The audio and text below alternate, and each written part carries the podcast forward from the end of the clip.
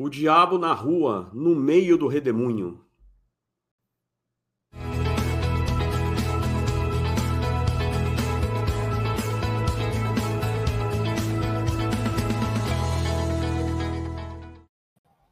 Seja bem-vindo ao Notas de Rodapé Podcast, seu podcast de literatura e gestão. Eu sou o Neifer França, estou aqui com Flávio Oliveira, iniciando agora 2022. Flávio, muitas novidades. Boa tarde. Boa tarde, Neifer, grande Neifer. Prazer estar aqui nesse novo ano, novo ciclo. Formato novo, logotipo novo, hein? energia nova, planejamento, mínimo de planejamento dessa vez, né? E mostrando aí que a gente é, foi, foi além do que a gente esperava quando começou com esse, com esse projeto, e resultado aí de que, ah, além de ser um prazer fazer esse, essa conversa e, e ter contato com os livros novamente, né, ler alguns pela primeira vez, é, a gente está conseguindo aí nosso objetivo final, que é levar para o pessoal aí um pouco de histórias a respeito da nossa experiência com leitura, que não é muito, né, logicamente, mas que é, é suficiente já para despertar em alguns aí, tem alguns casos de sucesso interessantes, de pessoas que passaram a ler algumas coisas por indicação ou por, por, conversar conosco, né? Ou que simplesmente se sentiram incentivadas a procurar os livros. Acho que isso daí já, já vale todo o esforço que foi que nós tivemos até agora, né? Com certeza, com certeza. Eu acho que esse primeiro episódio do ano aqui a gente tem que fazer um update aí para você que está ouvindo a gente. Então, como o Flávio comentou, a gente tem algumas novidades. A primeira novidade agora é que também nos transformamos aí num YouTubers. Então agora estamos mostrando aqui nossas belas faces, né, ao público, porque antes a gente estava lá só no podcast, né? Então você ouvia aí por todos os aplicativos de podcast e aqui no YouTube também, mas sem vídeo, né? A gente deixava só o áudio. E a gente resolveu é, essa onda né, de podcasts gravados e tudo mais. Eu acho que muita gente hoje está ouvindo podcast pelo YouTube, então a gente também vai entrar nessa e aproveitar e gravar aqui o, os podcasts é, com vídeo. Então a gente pode mostrar algumas coisas. E você que está ouvindo a gente aí costumeiramente nos aplicativos de podcast, Spotify, Deezer, é, no iPhone, enfim, todos os demais aí é, fiquem à vontade também de continuar ouvindo normalmente, né? Mas a gente traz agora também essa versão de vídeo para você acompanhar a gente é, também por vídeo, a gente trocar uma ideia aqui, olhar olho no olho é, para discutir um pouquinho mais aí sobre literatura e gestão, que esse é o nosso tema principal. Então, essa é a primeira novidade, né? Segunda novidade aí, o Flávio já adiantou, você que está aí no YouTube e também está aí nos aplicativos de podcast, você já está vendo aí que a gente também está com um logotipo novo, né? Então a gente é, pagou aí milhões e milhões de reais para fazer aqui Designer. Uma, uma agência internacional para fazer aqui a, o nosso logotipo, notas de rodapé Valeu, podcast. Valeu, Xandão, é isso aí. Tamo junto. então a gente a gente fez esse logotipo, acho que caracteriza muito muito bem aqui o que, que a gente quer trazer. Fala um pouquinho aí sobre a marca, Flávio, o que, que a gente quer passar aí com, com a nossa logomarca. É, então, mais uma vez, a ideia é trazer aquilo que a gente conversa sempre, é, que é a junção dos dois mundos, aparentemente desconexos aí, aparentemente sem qualquer relação que é o mundo da literatura, da literatura é, clássica especificamente, e da gestão, gestão de negócios, gestão da nossa vida aí, num aspecto, claro, né, muito raso, né, nós não temos pretensão aqui de, é, de sermos filósofos ou psicólogos ou qualquer, qualquer coisa do tipo, né, mas é a nossa ideia de trazer aquilo que está nos livros para a prática do dia a dia, e aí na logomarca ali a ideia é um pouco dessa aí, né, o livrinho com a setinha tentando mostrar ali o progresso, né? A vinheta de entrada também tem essa ideia da, da escada sendo é, galgada ali pelo, pelo personagem, fazendo com que a gente é, perceba que ler os grandes clássicos é um modo de fazer a gente progredir, de aprender, né? De adquirir experiências, de viajar para lugares onde a gente nunca esteve ouvir histórias de quem a gente nunca conheceu, né? Então, é, mais uma vez, aí toda essa toda a ideia, todo o propósito aqui é juntar os dois mundos nessa, nessa única ideia e mostrar que é, nem só de autoajuda vive o mundo dos negócios, né?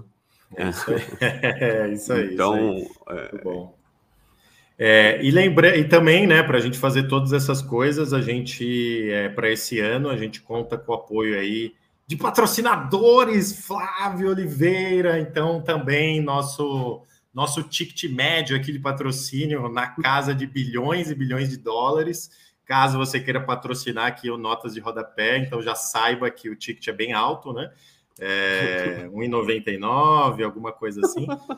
É, mas a gente conta com os patrocinadores, brincadeiras à parte, né? Nossos patrocinadores aí estão ajudando a gente, primeiro, disponibilizando o tempo aqui nosso para participar é, desse projeto. É um projeto que alinha também com os valores desses dois patrocinadores, é, que é mostrar para as pessoas que gestão faz a diferença, é, a gente unir cultura e gestão, a gente demonstrar também que estudar vale a pena, se desenvolver vale a pena. Então, é, agradecemos os nossos patrocinadores, que está aqui debaixo da descrição do vídeo.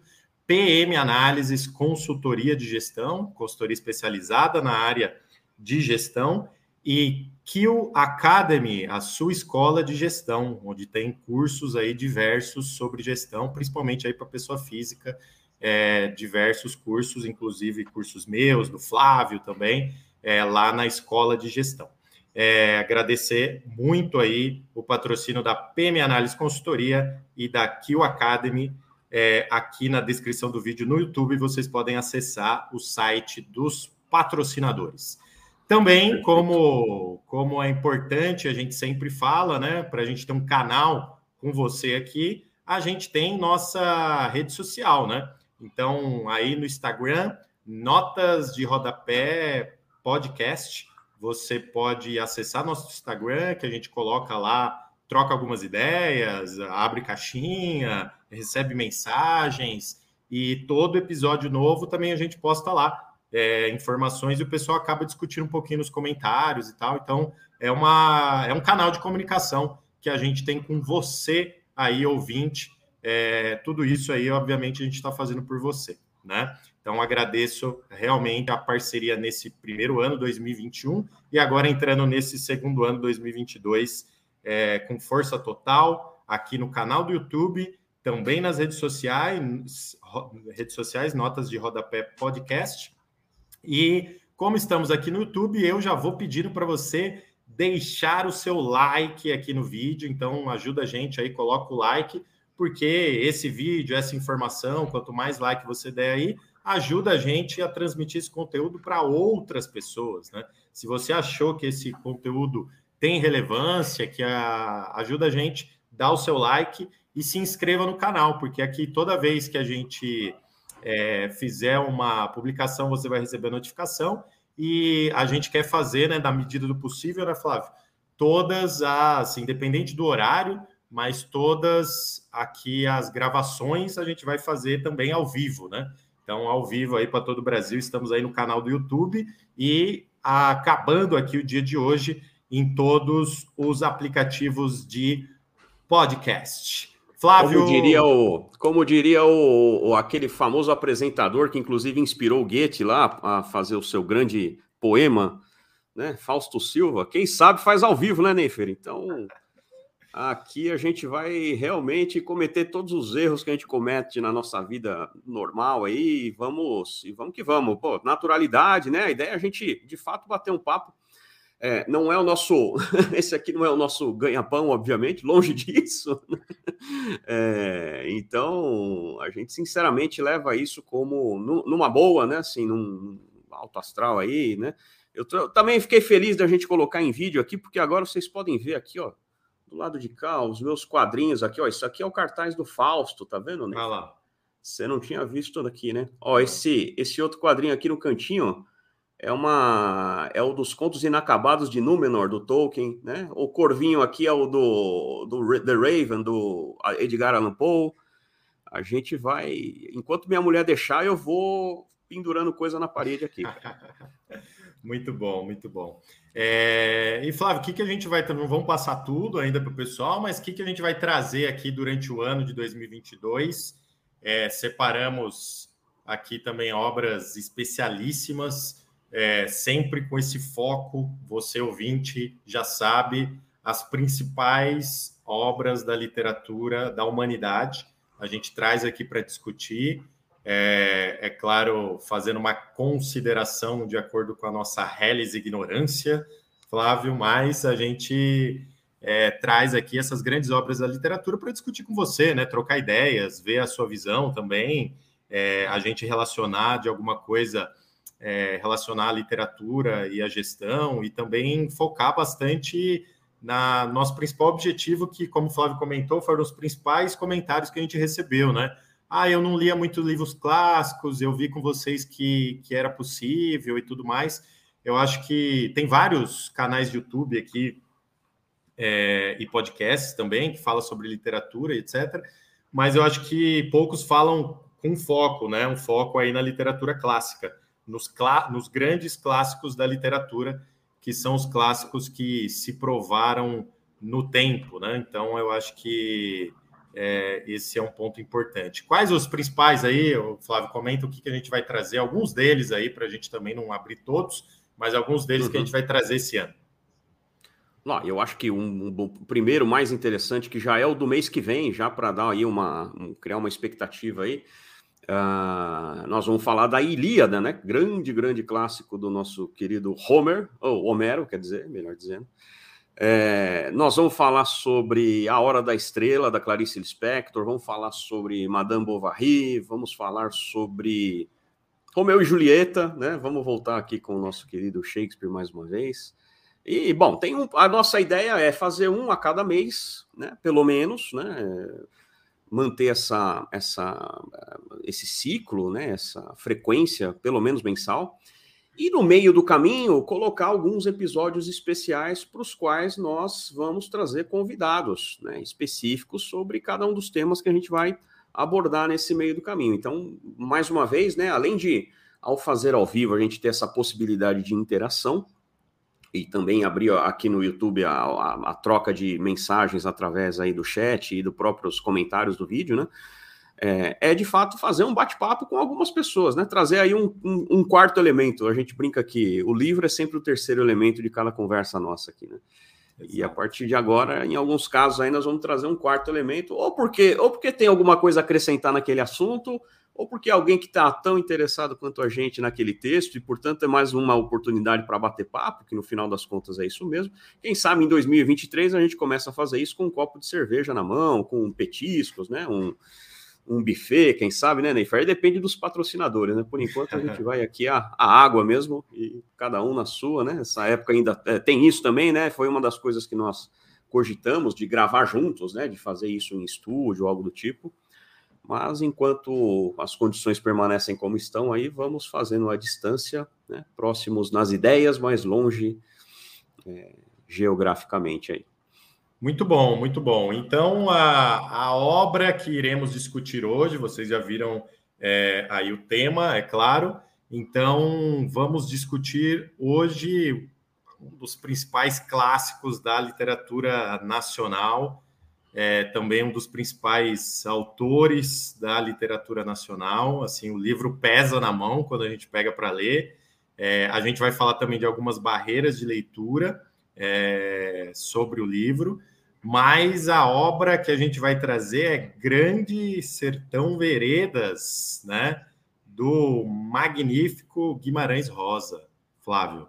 Famoso JGR. Exatamente, cara. Esse esse livro ele é tido, é, talvez se, se Machado de Assis foi o principal autor brasileiro do século XIX né, e seus romances ali tenham sido as principais é, obras do século XIX, Guimarães Rosa é tido como o principal autor brasileiro do século XX.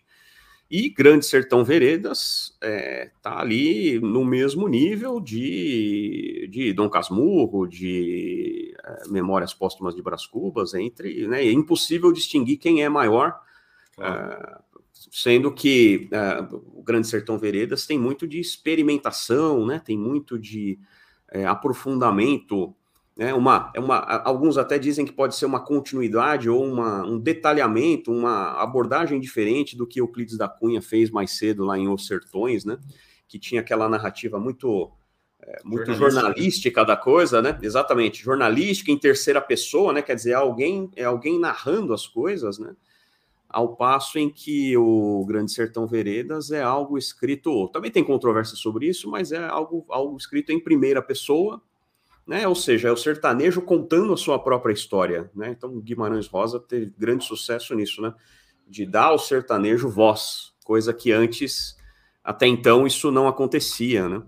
Então essa é uma das, uma das grandes vantagens e das grandes coisas que esse, que esse texto tá, traz para nós, né? É, citando Euclides, uh, e eu acho que fica muito claro isso aqui também no, é, no Grande Sertão Veredas. É, o sertanejo, antes de tudo, é um forte, né? Como Euclides da Cunha colocou lá no Os Sertões. Então, a, é muito bom, é muito bom, é um livro muito bom. A gente vai discutir bastante sobre ele aqui e vamos seguindo a nossa, nossa cronologia. Primeiro, falar desse autor magnífico, gênio, né? É, ontem eu estava estudando um pouquinho do livro aqui, daí para a gente fazer o episódio, né? É, relembrando é, alguns pontos do livro, e eu estava pensando como que o cara é gênio, né? Então a gente vai falar aqui da profissão dele. Ele é um cara que tinha uma profissão, exercia uma profissão e ele fazia uhum. essas coisas brilhantes aqui nas horas vagas, né? É, Flávio, olha só. É, é, realmente é, é, isso que a gente vê a genialidade, né? Às vezes a gente fica até é, às vezes desconfortável, né? O pessoal não consegue viver da arte e tudo mais, mas a gente vê isso, uh, mostra várias histórias, quando o cara é gênio, realmente ele arruma, arruma um é. jeito, né? Então, é. quem foi Guimarães Rosa? Vamos já falar isso. Isso, isso não, vamos lá, e só, só lembrando disso que você está falando, né? Veio agora à minha cabeça essa história do cara fazer uma obra genial enquanto está trabalhando em outras coisas, né? O, é, o caso, é o caso do Einstein, né, cara? O Einstein Isso ele aí. concebeu a teoria da relatividade trabalhando no escritório de patentes na Suíça, né? Então, assim, é, é justamente porque determinados trabalhos não exigem tanto assim intelectualmente. Eu não acho que é o caso do Guimarães Rosa, porque ele era médico, era cônsul, né? Era diplomata. É, então, não sei até que ponto é, é a exigência do trabalho permitia que ele conseguisse fazer, é, fazer coisas tão maravilhosas como, é, como Grande Sertão Veredas e outros, e outros contos também tão importantes quanto, né?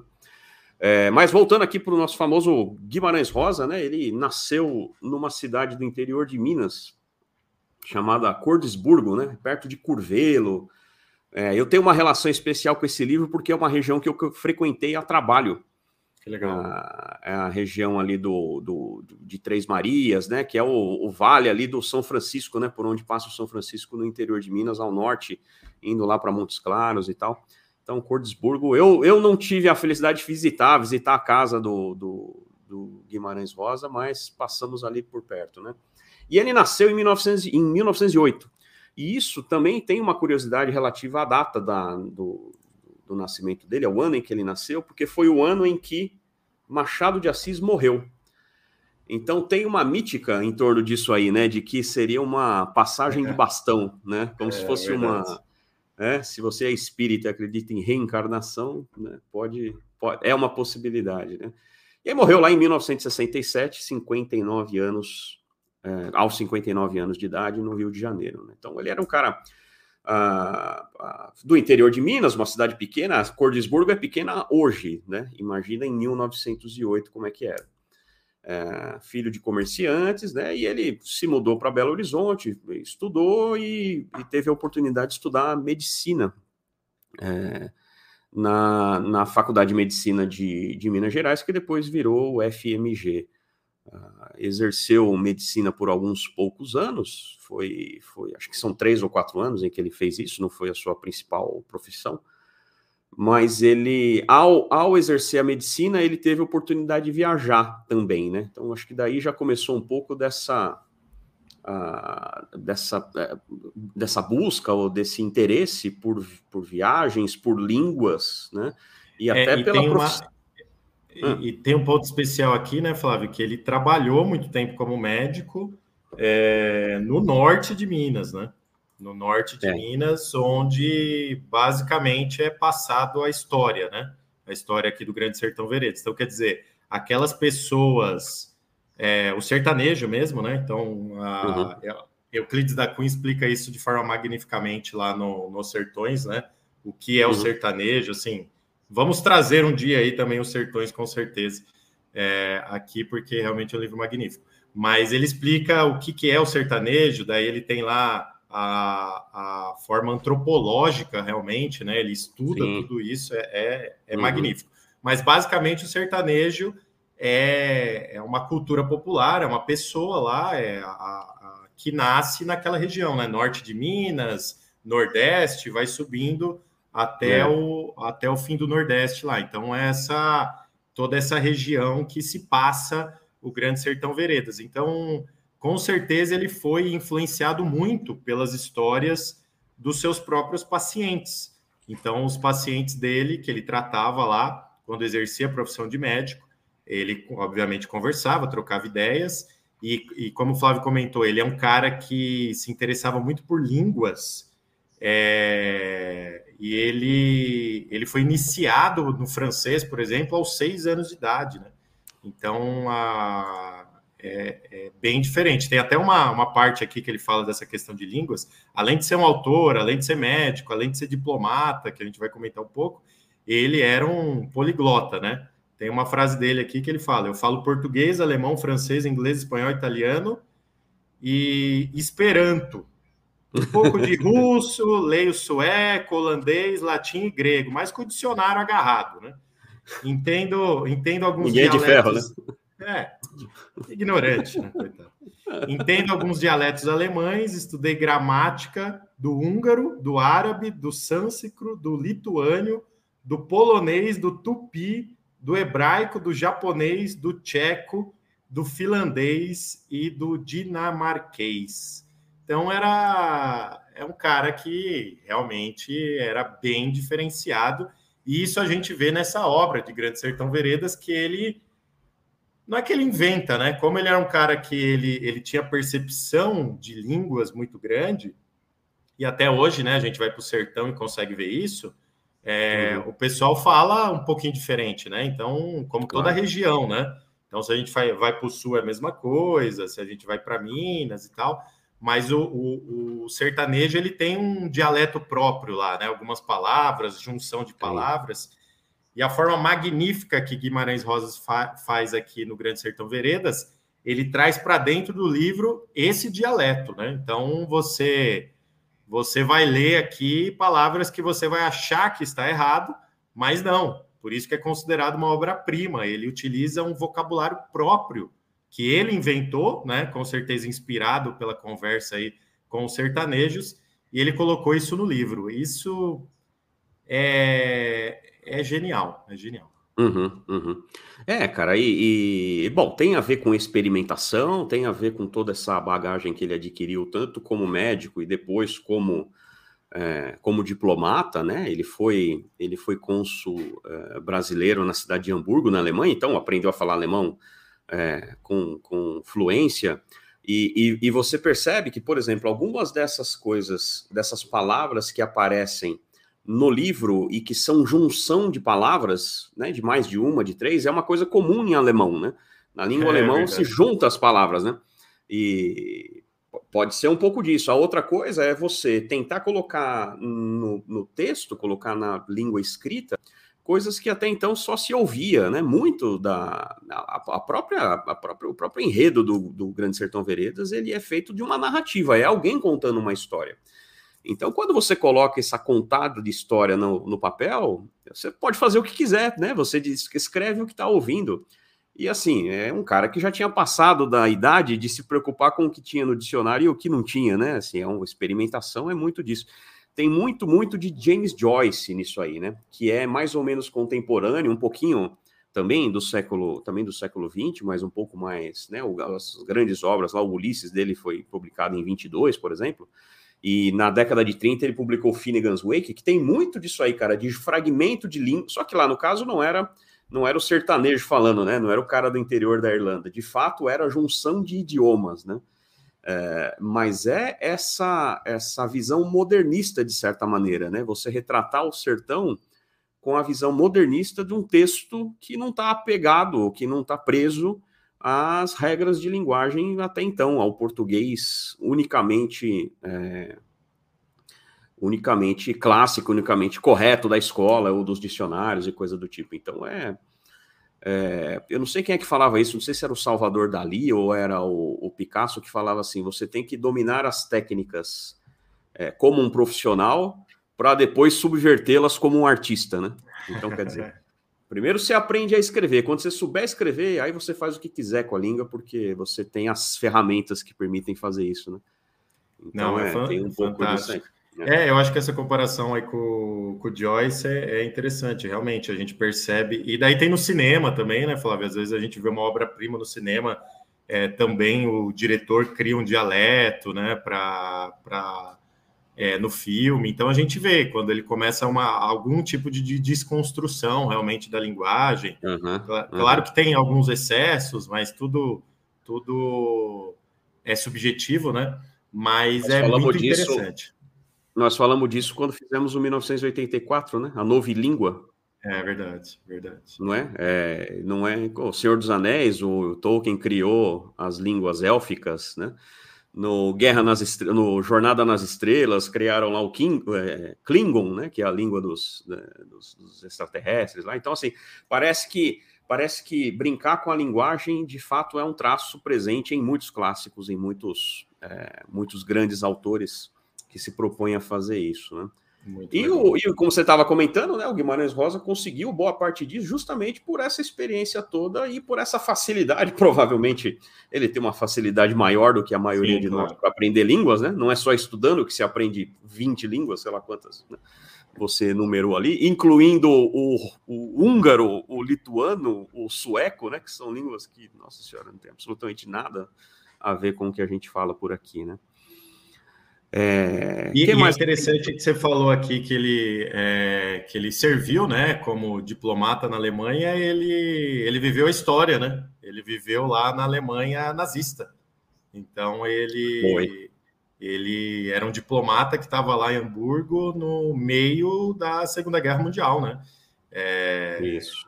Então muito interessante também. Olha só como o cara viveu a história, estava no epicentro da, da crise da humanidade, né? Então, do milênio, provavelmente.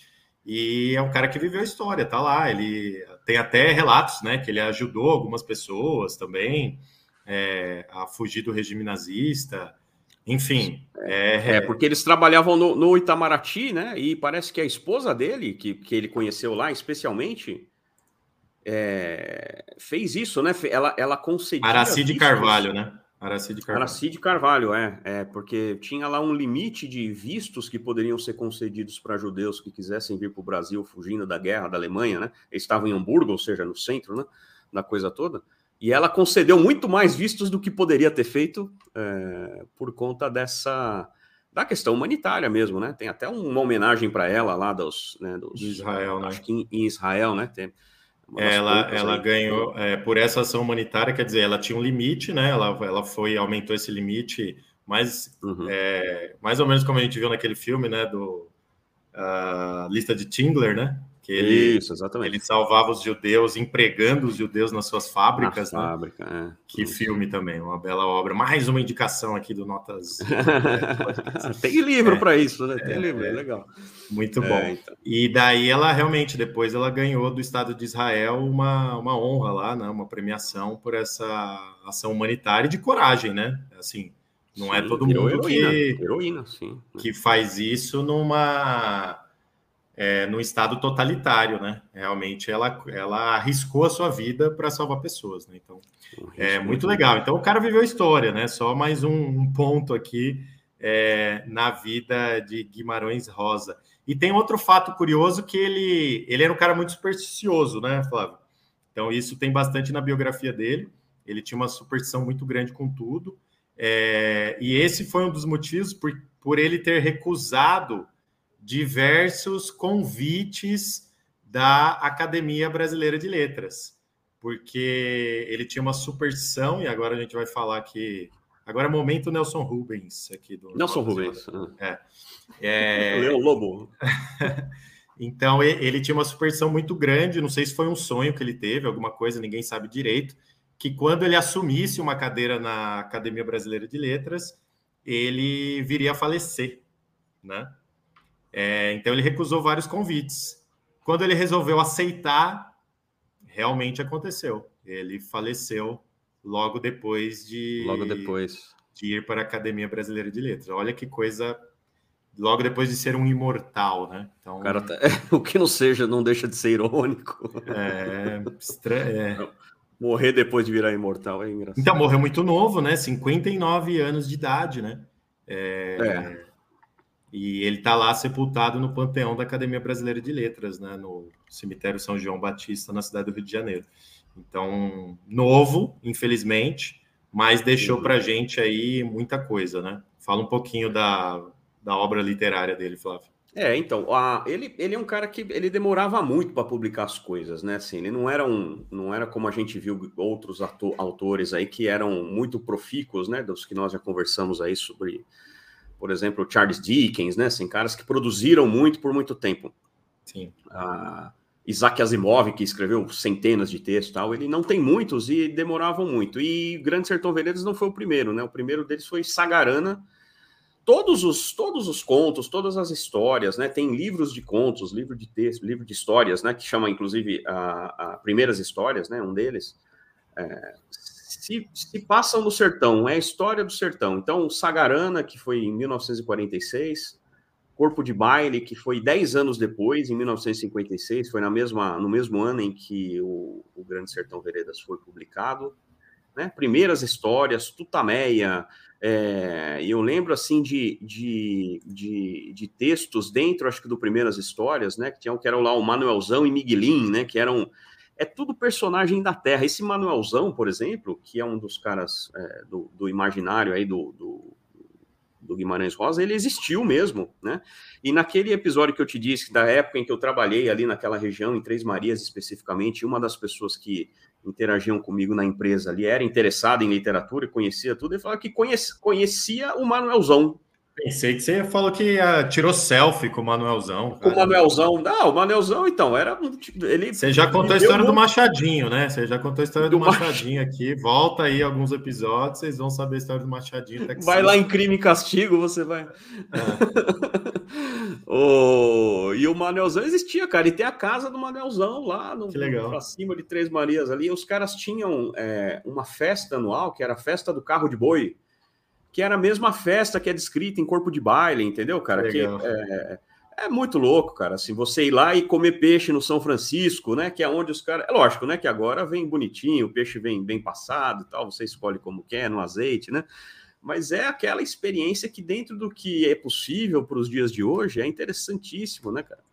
Dentro Você... de primeiras histórias, eu tenho primeiras histórias aqui, já li alguns contos lá. É. É, a, a, acho que a gente não comentou, mas é um livro de contos, né? Então tem vários uhum. contos. Não sei, a, gente pode levantar aqui quantos contos tinha lá, mas são vários contos. E dentro desses contos, dentro do primeiras histórias, tem um dos contos mais famosos da literatura brasileira, que depois eu li, estudei sobre isso. É um dos mais estudados, Flávio onde tem muito, muito aluno de letras, literatura, que estuda, tem várias teorias, tem vários TCCs, monografias, teses sobre esse conto, que é a terceira margem do rio, é, também terceira de Guimarães Rosa, que é muito bom, é totalmente enigmático, né? E eu acho que é por isso que, que todo mundo fica boca aberta quando lê esse conto. Eu peguei um dia aqui e li ele em meia hora, sei lá, deve ter umas quatro, cinco é, páginas, mas realmente você fica de boca aberta. Daí é. eu lembro que eu passei uma semana pesquisando sobre isso tal, e não cheguei você em nunca... conclusão absoluta você... nenhuma. Né? Você não descobriu qual é a terceira margem do rio, né? Isso aí é um enigma, cara. É um né? enigma, tem várias histórias, é, várias teses. É, ele nunca falou sobre isso, né? Então uh, ficou, ficou no imaginário das pessoas. Né? E o rio, ele é um elemento muito importante no Grande Sertão Veredas. Né? É verdade. As próprias, as próprias veredas são, são caminhos de água, né? São, são corre, córregos não, é, não perenes, né? Tempor, é, temporários e efêmeros e tal, mas que são caminhos por onde floresce a vida e tudo mais, né, que normalmente desaguam no Rio Maior, e aí, claro, o Grande Sertão Veredas, o grande rio ali é o Rio São Francisco, né? O velho Chico. É, e, e falando das obras dele aqui, então realmente ele explodiu, é, ele foi reconhecido como a sua primeira obra, né? Até ele tinha um ensaio Sim. anterior, que é Magma aqui, mas pouco conhecido, né? É, uhum. Mas o Sagarana foi a primeira obra dele, ele já ficou conhecido por causa de Sagarana. Ele, ele quase foi indicado ao Nobel por, por Sagarana. Né? É, eu, é. eu não lembro quem, desculpa aí, eu esqueci a, a referência, mas é, uma grande personalidade aqui da literatura falou que se houvesse né, um autor para ganhar, um autor brasileiro para ganhar um Nobel de Literatura, seria Guimarães Rosa, realmente. É, uhum. por, por, pela obra diferenciada assim que ele faz, né? É, então, Sagarana realmente é uma obra bem reconhecida dele logo da, na sua publicação. Então, é um cara que já ficou famoso na sua primeira obra. Daí ele lançou algumas, como o Flávio comentou, e depois, dez anos depois da sua grande obra, né, que era Sagarana, veio a sua principal obra, é, que é Grande Sertão Veredas, essa obra que a gente vai contar hoje aqui para você que está ouvindo a gente. E depois, como o Flávio comentou aqui, tem aí primeiras histórias vários contos dele ficaram famosos e uhum. eu acho que o principal conto é esse daqui, a terceira margem do rio, muito discutido, principalmente aí se tiver alguém aqui da, da academia, né? É, realmente pode confirmar essa informação. Muito estudado na academia é, esse conto magnífico de Guimarães Rosa. Mais alguma coisa aí sobre o nosso autor? Flávio? Ah, então, a, não, depois a última curiosidade era essa realmente da, da morte dele logo após assumir a cadeira da, da Academia Brasileira de Direitos, o que é muito, muito interessante, né? Uhum. É, mas eu acho que para você, deve... né? Interessante para você. Ah, ele morreu, né? Não, ele estava certo. Eu não sei se você conhece muitos mineiros. Eu não sei se você conhece muitos mineiros, ô Neifer, mas todo mineiro que eu conheço, ele tem o pé atrás, né, cara? Todo Sim. mineiro é, né? Ele é desconfiado e isso aí não é, não é nem pejorativo e nem, e nem exagero não. Todos eles se reconhecem como isso também, né? Verdade. E tem a ver com isso. Eu não sei, tem uma entrevista do, do Guimarães Rosa, uma das poucas entrevistas que estão gravadas, né? você procura no YouTube lá, você acha, cara. Ele é mineiro, mineiro, cara viajou o mundo inteiro, né? Aprendeu é. línguas e tal, mas ele fala o curguim, fala, né?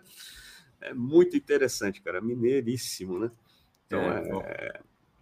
é, é isso aí. Um né? Bom, então... então... aqui de recomendação, a gente deixa, obviamente, além é, de Grande Sertão Veredas, que vocês vão uhum. conhecer um pouquinho mais aqui. É, Sagarana, com certeza, a grande primeira, a é. grande obra dele, né? Primeira obra dele. E depois se deliciar se é, com todos os contos lá de primeiras histórias. Então, compra primeiras histórias, lê alguns contos, se tiver curiosidade aí, eu acho que deve ter a terceira margem do rio até na internet, aí, em algum lugar. Ah, é, mas a, a, gente recomenda aí você comprar e ler. Ah, quero ler alguma coisa mais menor, né? Então começa lá por algum conto. O Flávio já citou dois aqui, é, eu já citei o, corpo, o corpo de baile, o corpo de baile também é muito legal, cara. É, legal. é, é, é uma boa. Esses dois, o Sagarana e o corpo de baile que, que vem an, pouco antes, né? do, do Grande Sertão Veredas são ótimas, um ótimo início para Guimarães Rosa, porque você começa a se acostumar com a, lingu com a linguagem e não é tão experimental como é, é, não é tão audacioso como é Grande Sertão Veredas, né? Porque e aí já entrando um pouco na história do Grande Sertão, né, né Neifer? Uma das coisas que fazem poucas pessoas chegarem ao fim do livro, né?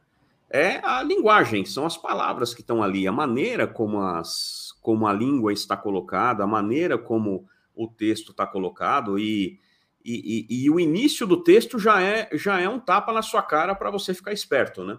É, eu acho que a gente é. tem que deixar isso bem claro para todo mundo aqui, Flávio. Vamos aqui, ó. Eu, você e o Flávio aqui vamos fazer um acordo. Se você nunca leu Grande Sertão Veredas, não desista nas 60 primeiras páginas, dependendo da sua edição, aí vai. 60 primeiras páginas para a gente ter uma margem de segurança. Por quê? Porque as primeiras páginas são totalmente confusas. É, a gente, é, então, a, a, história aí é a história do Riobaldo. O Riobaldo é um sertanejo, já um senhor de idade, que ele está contando a história da sua vida por um viajante. né? Provavelmente o alter ego aqui do Guimarães Rosa, né? É, ele se viu muito, é, provavelmente, nesse cara que o sertanejo está contando a história. Imagine ele que foi médico no sertão, quantas histórias ele já ouviu. Então, provavelmente, é realmente um alter ego de Guimarães Rosa. Mas esse esse esse forasteiro, né? Esse turista que ele chega lá com o carro dele, né? É hospedado na casa de Reobaldo e tudo mais. É, ele em momento nenhum a gente ouve ele, então ele não fala. E daí nessa uhum. história está junto também o amigo de Reobaldo, né? É um outro senhor. É, então são três pessoas, mas a gente só ouve o Reobaldo. Então tem é, é, um livro de uma pessoa só, né? A gente só Isso ouve é um, a história é um... dele.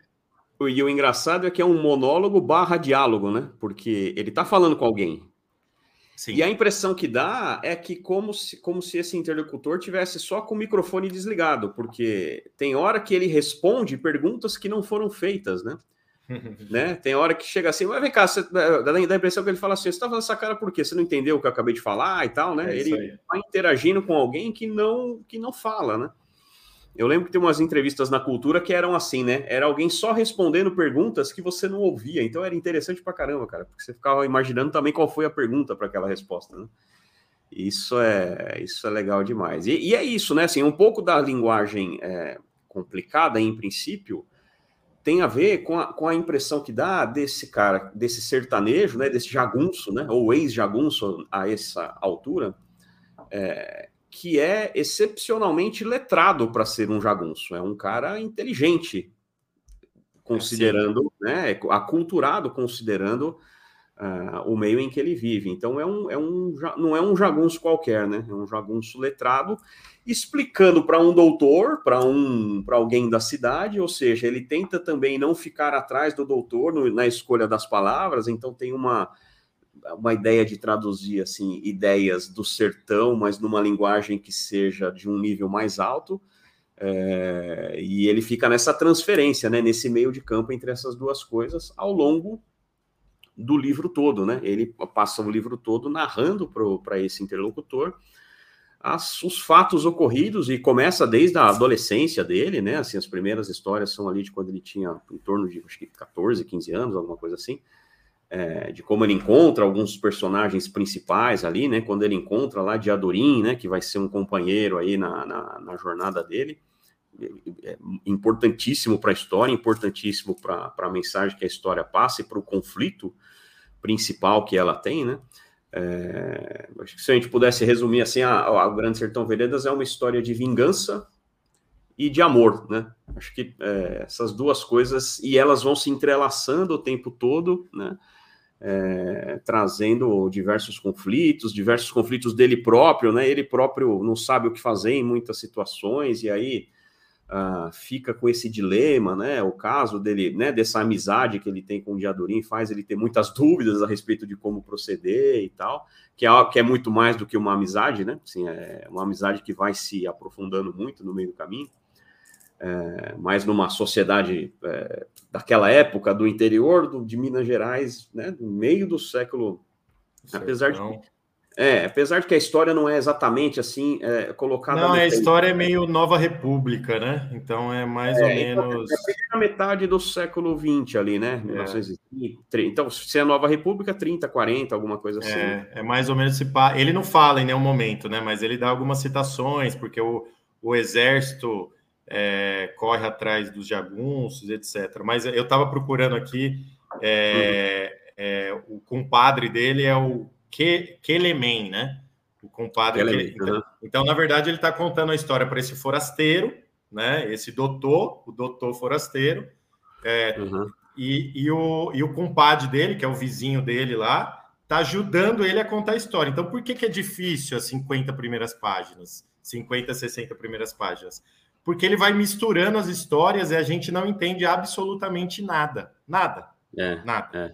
E é normal, vocês vão lembrar da gente aqui. Então você Tem vai ler um a primeira, ponto... segunda, vigésima, trigésima e você não vai entender nada, porque ele está misturando é. as histórias. Ele está falando de quando ele era criança e depois quando ele ele virou jagunço e depois quando ele ele lutava para caçar os jagunços, então ele, ele mistura tudo, então você não entende nada. Daí, a partir da 50, 60 páginas lá, o compadre dele, né? Que é que é esse camarada aqui, o compadre Kelemen, fala: não, pera, calma, calma, respira. Respira. Vamos contar desde o começo, para o doutor aqui, vamos contar desde o começo. Mas a gente não está ouvindo ele falar, né? Ele fala, ah, é, não, é, é, é. que Elemen está pedindo para eu, pra eu é, não me é. afobar. É, e daí começa uma história mais linear, que é o que o Flávio comentou. Isso. Então, daí ele começa a contar a história desde quando ele era criança. Ele era um cara que provavelmente, ele, provavelmente não, ele era filho de mãe solteira, né?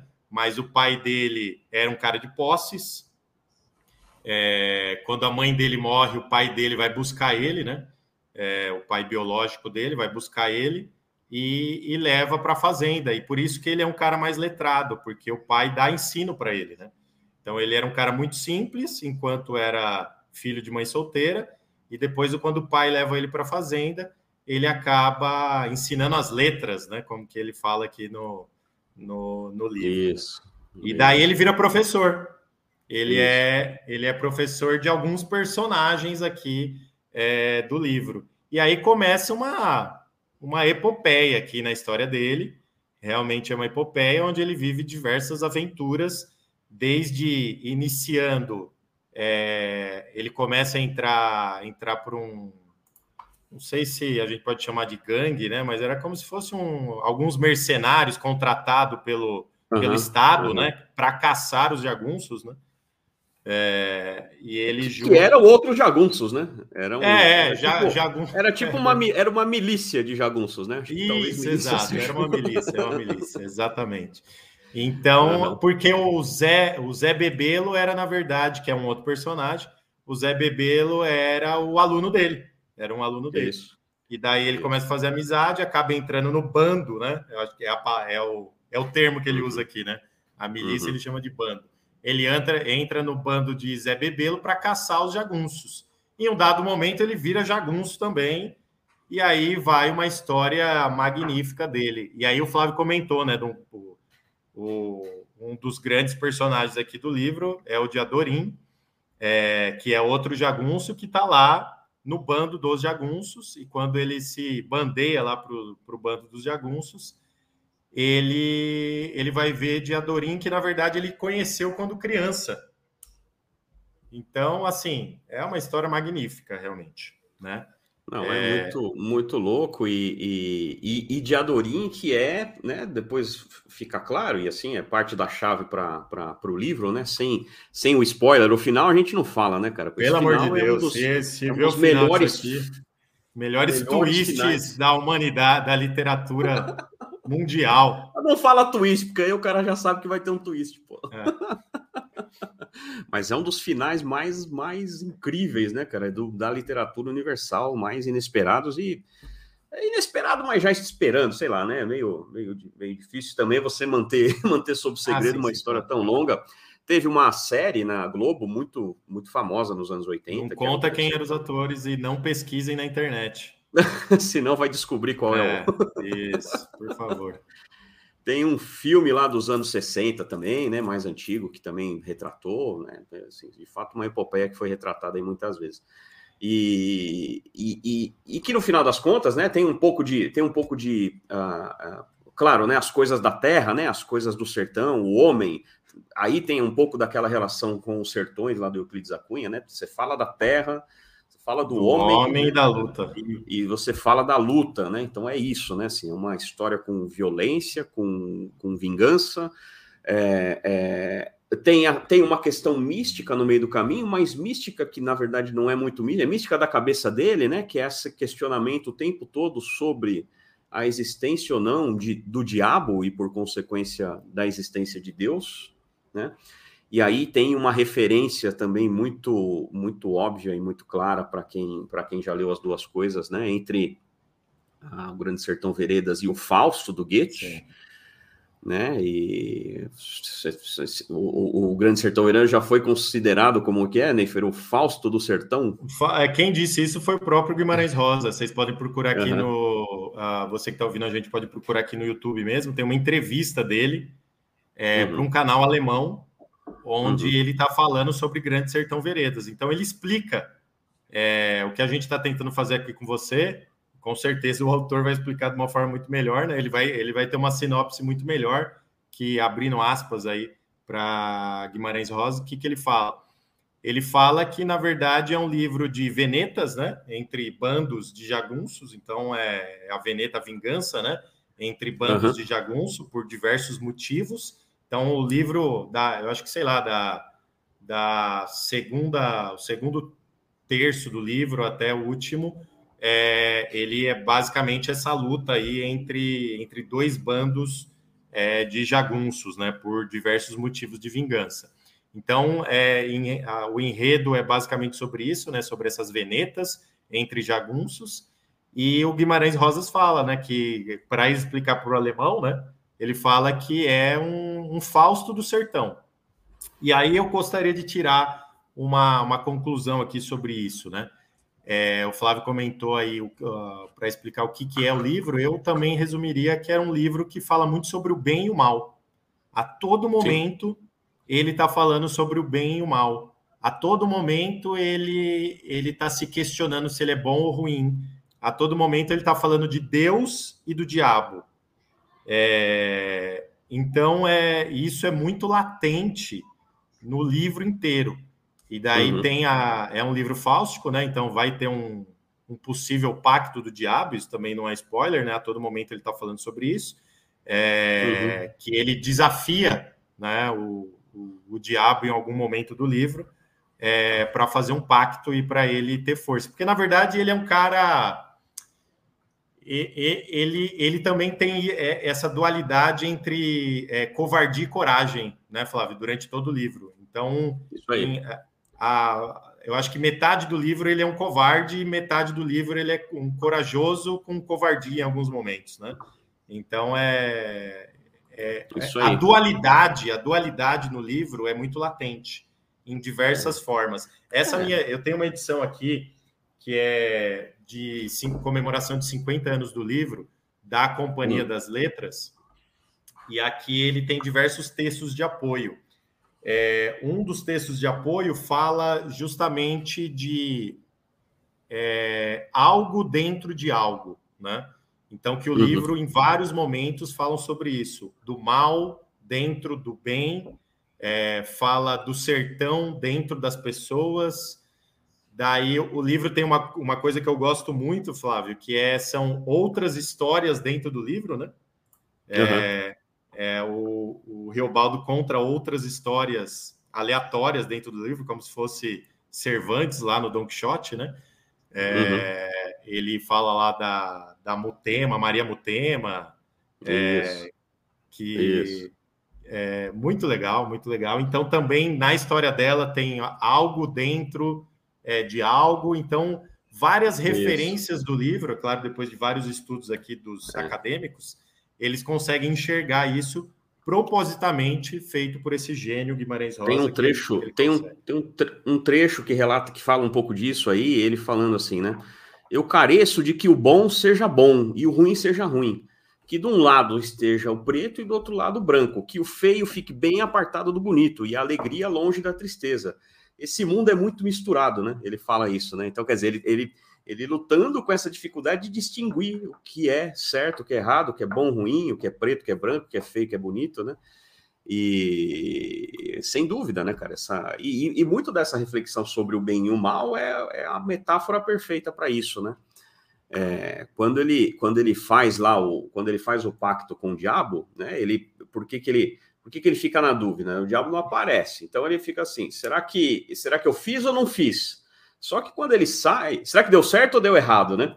Só que quando ele sai de lá e volta para o bando, ele volta liderando. Outro, volta, ele volta outro ele volta com, com, com, com é, oratória, com persuasão, com energia, né? E o pessoal do bando dele até, até se, se espanta, né? Fala assim: o que, que é isso, tatarana, né? Que é uma das, uma das formas que eles chamam ele lá.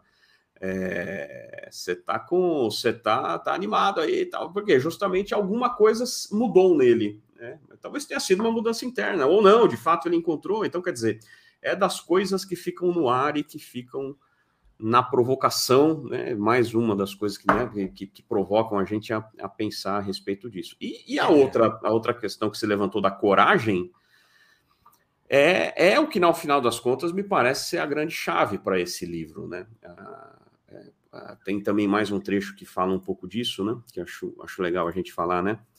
É, aí, aí, se eu não me engano, é o Diadurim falando para ele em algum momento, né? Justamente lá no início, quando eles estão atravessando o rio e tal. Correr da vida embrulha tudo. A vida é assim: esquenta, esfria, aperta, daí afrouxa, sossega e depois desinquieta.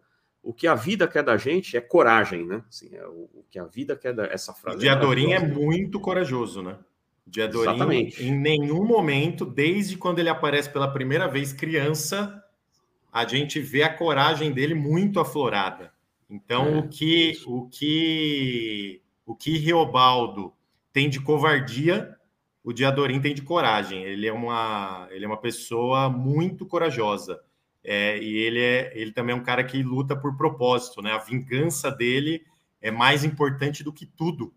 Que uhum. é, ele também é um filho bastardo, né? Do chefe do bando anterior é, de qual ele lutava e uhum. ele quer vingar o pai, né? O pai biológico dele, que é assassinado pelo diabo em pessoa, segundo o Reobaldo, que é o que é o o, o Hermenegildo, ou Hermógenes. Hermógenes, é, o, Hermógenes. o, líder do bando de jagunços inimigo. Então é, é a luta do bando é, do Reobaldo contra a luta do que o, o Reobaldo chama do diabo em pessoa, que é o Hermógenes, que parece um cara bem ruim mesmo. Até eu fiquei com medo dele lendo o livro. É, e ele fala de cenas, né? E, a, e, eu acho que também vale a pena colocar jagunços na internet. Daí você vai lembrar muito de Lampião também. É, é, realmente eles faziam terror, né? Então a, é a, eles mexiam muito com esse imaginário das pessoas para as pessoas ficarem com medo, né? Então isso tem na internet. Não sei se você já viu, Flávio. Aí no YouTube também tem imagens Sim. de Lampião entrando numa cidadezinha, né? Sim. Ele, eles entravam cantando, né? Uhum. Eles entravam cantando, então quer dizer, aquilo já deixava todo mundo aterrorizado. Então, é. em várias passagens aqui, eu lembrei de histórias de Lampião. É, porque nada mais é do que um jagunço, né? Não é, é um sertanejo. Ele tá lá, é um, é um estereótipo do, do jagunço lá do sertão. Então é muito legal. É, e depois, quando eu li Os Sertões, eu fiz toda essa conexão.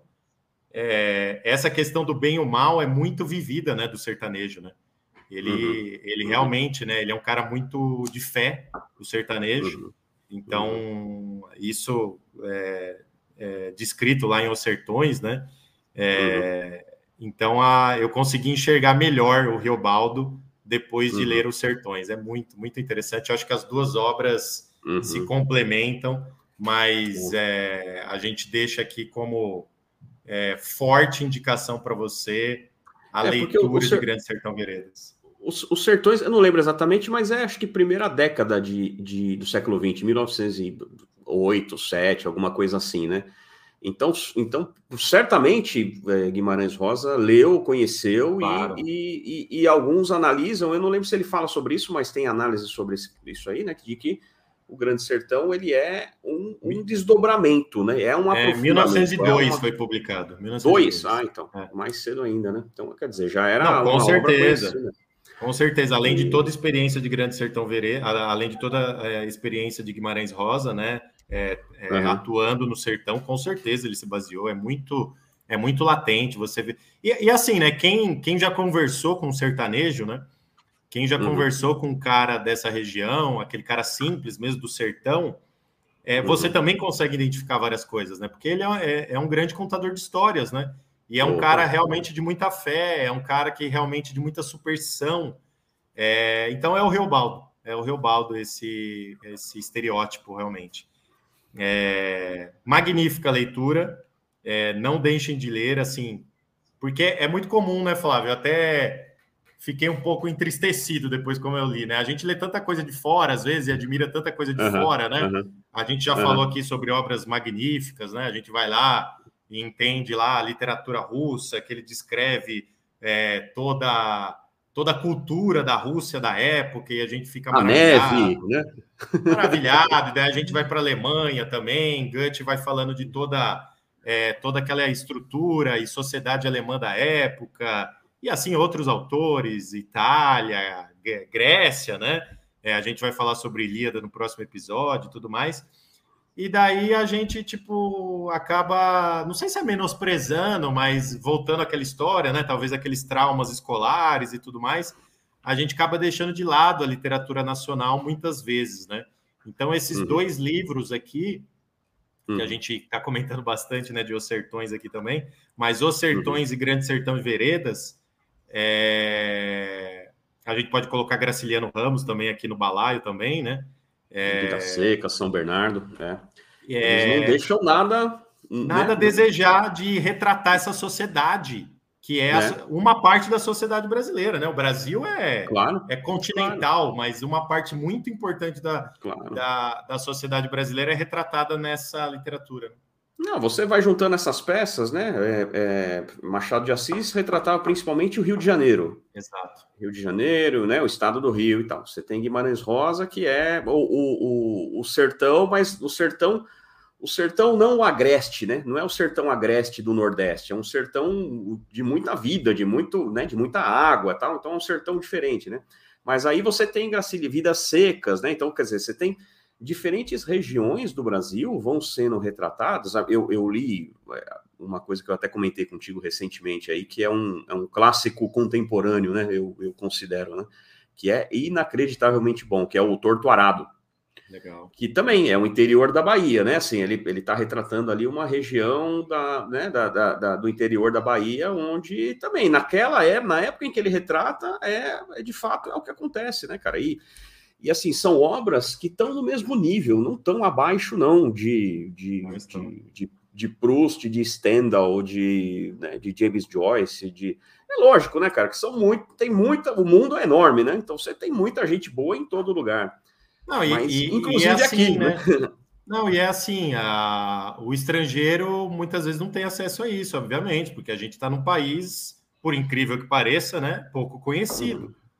Uhum. Uhum. Então, é mais fácil o mundo inteiro conhecer literatura russa, literatura francesa, é, germânica, é, enfim, todos esses grandes clássicos, do que conhecer a literatura brasileira, né? Que já é uhum. talvez meio inóspito para o cara, né? Então, tipo, uhum. mas uhum. eu assisti, vocês. Ah, vamos colocar na descrição do vídeo aqui depois, eu vou te passar aqui, hum. Flávio, você coloca aqui no link. É, tem uma entrevista de um especialista em Guimarães Rosa, é, especialista em Grande Sertão Veredas, que é um cara, é um alemão que teve acesso à tradução alemã é, com 17, 18 anos lá na Alemanha. Era um estudante, não sei se ele estudava letras ou outra faculdade, mas ele ficou tão maravilhado que ele largou tudo, veio para o Brasil se especializar nessa obra. E é um dos maiores. Aprendeu português. É, aprendeu português aprendeu. por causa da obra.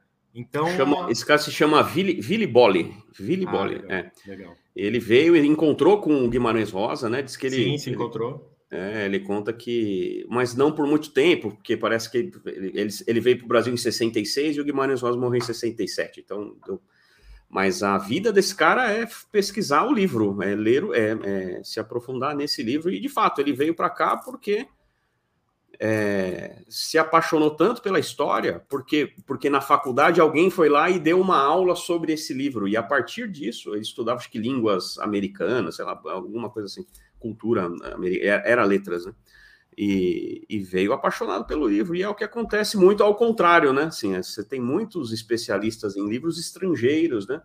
E, mas é mais uma vez, cara, tá no mesmo nível, né? Não, não deixa absolutamente nada a desejar nenhum dos grandes clássicos inclusive nesse seu propósito, né, no propósito do livro, de trazer para nós aqui lições, né, cara, de trazer experiências que, que fazem a gente refletir diariamente, inclusive a chamada que nós colocamos para esse vídeo, né, assim, acho que a conexão, uma bela conexão é, entre a mensagem, a gente já falou sobre algumas delas, né, essa questão do bem e do mal, né, essa questão da, da, da das, das, das, diversas dificuldades entre, de, distinção entre as coisas, o que é preto, do que é branco, do que é feio, do que é bonito e tal.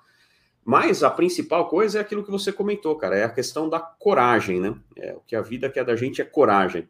E, e aí, eu, eu, é, dentro da nossa, do nosso espectro, aí, isso tem muito a ver com, com a decisão por correr riscos, né?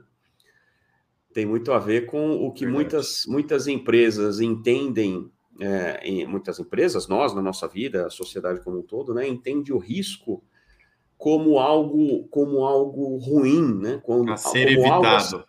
A, a, ser evitado sempre. É, e não é verdade isso, né? Porque quando você. É, muitos riscos estão disfarçados, muitas oportunidades estão disfarçadas nesses riscos, né? E, e, é um pouco daquilo que o, que o Diadorim com o Riobaldo o tempo todo vão discutindo ali, né? Como você mencionou, o Diadorim é absolutamente é, destemido, né? Ele atravessa o rio, ele vai lá e ataca o cara que está mexendo com eles, né? Ele, quando chega na batalha final, é ele que vai para cima, né? Assim, você tem. Ele é, é, é, o, é, o, é o corajoso da, da turma, né? Enquanto isso, o Reobaldo fica sempre pensando, sempre na dúvida: será que eu vou, será que eu não vou e tal. E claro, né? Tem hora que você, espera uma coisa e espera outra, as decisões vão mudando de acordo com o cenário que se apresenta mas a, esse exagero na aversão ao risco, e aí você sabe falar muito bem sobre isso é, por conta até das questões né, das, das aventuras aí pela área financeira e tudo mais, né? Ela faz com que você perca oportunidades, né? Você, ele nunca teria, o Reobaldo nunca teria atravessado o rio, né? Da, da, primeira vez, quando eles estão lá no Rio de, Rio de Janeiro, que é uma vereda, né? e que vai e que dá no São Francisco e o Reobaldo trava e começa a chorar, se eu não me engano, é a primeira vez que ele chora e tal. E o, e o Diadorim, e ele fala assim: Nossa, cara, eu não sei nadar. O Reobaldo fala pro Diadorim, o Diadorim fala: Eu também não. e aí, putz, e aí vai, os caras atravessam, né? Tem eu acho que uma, uma grande chave para a leitura do livro e para a vida é essa, esse, esse medo exagerado de correr certos riscos é, eu acho que é uma conexão boa aí com gestão, né? É, em geral, na nossa carreira, né? Quantas pessoas se acomodam no trabalho por pela versão ao risco, né? Então não quer trocar uhum. de trabalho, não quer um desafio maior, é, às vezes mudar de cidade, é, ou às vezes um trabalho que vai ter muita responsabilidade. Tem muitas pessoas que travam, também, assim uhum, como o Reobaldo uhum. travou na travessia do Rio, né? Muitas pessoas vão travar na travessia de sua carreira, né? É, uhum. e, e, dentro das empresas também, né? Às vezes você apresentar um projeto, é, você encarar um, um diretor, você ir lá e ninguém te pediu e você ir lá fazer alguma coisa e mostrar aquela coisa vai ser melhor assim, né? Eu acho que uhum. é o que a grande maioria dos chefes aí querem de um funcionário, né? Se o seu chefe não quer isso, você está na hora de mudar de emprego. Então, é, eu acho que essa essa versão ao risco, ela e eu estava falando esses dias aqui numa reunião do, do trabalho, né? É, uhum. Essa versão ao risco limita a gente realmente de experiências fantásticas. Tem até um, tem até um vídeo aqui no YouTube também do, do Will Smith, né? Que ele hum. fala sobre isso, né? Ele, hum. ele, ele tá fazendo uma historinha, conta uma historinha que ele foi pular de, de paraquedas em Dubai, né? E aquele uhum. jeito engraçado dele, né? Que ele é um cara bem engraçado. Ele fala uhum. que não, você vai lá, fecha todo animado e tal, e depois é, você fecha e vai no dia anterior, né? E vai no dia depois. Na noite anterior você não dorme, de tanto medo. Uhum. Daí ele falou: quando você chega lá no aeroporto, um amigo seu já desistiu. Então, quer dizer, você já começa a ficar muito, muito, muito nervoso e. Arrependido. E essa... Não, e essa versão ao risco, né? Quer dizer, o, é. o, eu acho que a nossa mente, o nosso corpo, o ser humano, talvez é a nossa carga genética, né? É, de muitos anos, a gente quer realmente evitar o risco, né? Preservação, né? Autopreservação. Preservação, autopreservação. Uhum. E daí ele conta, daí você sobe com o avião e aquele aviãozinho pequeno, e você sobe, sobe, meu Deus do céu. Daí o cara monta nas suas costas e fala: Ó, a gente vai pular no 3. Daí nunca pula no 3, né? Vai pular no 2. Porque. É, senão. É. Vai pular no 2.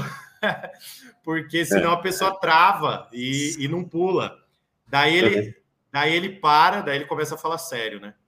Daí ele para e ele fala: quando você pula, é a maior experiência da sua vida. É, é a coisa mais extraordinária, provavelmente, que você vai fazer na sua vida. Então, ele falou: o medo, para mim, é, é, é uma grande barreira entre as coisas extraordinárias que você vai ter na sua vida. É, então, é, um, é um testemunho super legal, super legal. É, é isso aí, cara. E, e, tem, uma, tem uma experiência parecida, não tão radical quanto essa, né? Foi uma, um passeio de balão que nós fizemos. E aí no nosso grupo foi lá no foi lá no Vale dos Reis, né? Foi uma viagem que nós fizemos para o Egito. E era um passeio de balão sobrevoando o Vale dos Reis, cara. E com a gente tinha uma menina, cara, que tava morrendo de medo de ir, né? Tava absolutamente, tava assim, realmente muito nervosa, quase chorando, assim e tal. E aí a gente ficou naquela, pensa bem, né? Quando você vai ter essa oportunidade de novo? Né? Assim, qual, né, qual que é a chance? E sempre a ideia, bom, o risco é sempre isso, né? Probabilidade, cara. Claro que a chance não é zero, a gente pode subir, pode cair, mas, cara, quantas pessoas já passaram por isso diariamente e passam por isso o tempo todo e nada acontece por causa de uma coisa que é irracional em muitos casos, né? É, é, lógico, você ter medo de um cara armado é racional, né? Agora, você é, ter medo de, um, de uma coisa que você vê acontecendo o tempo todo, é aparentemente seguro e tal, te impede de ter certo. E no final das contas, ela foi e falou exatamente isso, cara. Eu passei da vida dela, de todos nós, né? Imagina se eu não tivesse, se eu não tivesse feito aquilo. E, e, voltando para o livro um pouco, né? Assim, tem um outro aspecto que eu queria abordar dessa história do medo, que é o medo de atravessar o rio, é o medo de enfrentar o jagunço. Mas, por exemplo, que é o medo, no caso do Riobaldo, é o medo da amizade né, que ele tem com o Diadorim, o medo de. É, ele, tá, ele vai se apaixonando pelo, pelo jagunço, né? Pelo jagunço parceiro dele lá, né? E ele fica nessa puta, mas será que eu falo? Será que eu não falo? E ele não sabe direito o que é, né? Se é amor mesmo, se ele tá apaixonado, ele, ele é ele porque se... não é normal, né, cara? Para época ainda menos, né? Assim, não é, não é normal não. Se ele não é, é, e muitas é vezes, mal, eu não sei se você sentiu visto, né? isso. Né? É, não é nem uma atração física, mas assim uma atração não, muito emocional, né? É, claro, é, bem bonito, claro. bem bonito como é. É amor mesmo, né? É amor, né, cara? Não é, não é. E, e, aí, e aí, putz, isso daí é o que, o que mais a, a, o livro traz, né? Assim, o, o, tempo que passa, né? Assim, todas as oportunidades que ele teve, tem uma hora que quase vai, não vai, tal, não sei o quê. E aí tem a ver com tudo isso, cara. A oportunidade que você perde, que você deixa passar por conta do, né? Por, por conta das coisas da sua cabeça, né? De, de diabos, de demônios, diabos, né? Como, no, como eles. Até o Diadorim, né? O nome poderia ter alguma coisa a ver com isso, né? O Diadorim é, dos, dos, dos diabos que nós mesmos criamos, né? Que, afinal das contas, podem nem existir. Então, isso vale para vale tudo, né, Neifer? Assim, a gente vale, vê isso vale. diariamente no ambiente de negócios, né? Pô, será que eu será que eu invisto nisso? Será que eu invisto naquilo? Contrato essa pessoa? Vale a pena viajar para encontrar um cliente, gastar uma grana e chegar lá e ele não me contrata? É, vale a pena fazer uma live, né? Vale a pena fazer uma entrevista, ou seja, tudo isso o tempo todo é se pesar os prós e os contras, no, em que normalmente se dá bem quem é mais, quem tem menos medo, né? Quem é mais audacioso, quem tem menos medo de arriscar. É, é a, a, gente falou no episódio do Don Quixote, a gente falou no, no episódio do Don Quixote, depois vocês podem voltar lá, a gente falou dos grandes empreendedores aí do mundo, né? Isso. É, Sonhadores, esses, né? Esses caras, não é que eles não têm medo, né? Não é que eles são destemidos, mas ele enfrenta os seus medos, né? Então, hum. imagine se recentemente aí a Apple atingiu o valor de mercado de um trilhão de dólares, né? É uma coisa totalmente insana. É, imagine se lá atrás, né? O grande gênio lá, Steve Jobs, dentro da, da sua garagem da casa dos pais, né? ele tivesse algum medo de fazer alguma coisa, ou medo impedisse ele de fazer alguma coisa, né? A maior empresa do planeta não existiria, né? Hoje. Então, para você ver as coisas, claro que depois é uma junção de fatores que vai desenrolar. Competen é, não é só, não é só coragem, né? Lógico. Ah, não. Se fosse assim, um cão era o maior empreendedor do mundo. Né? É.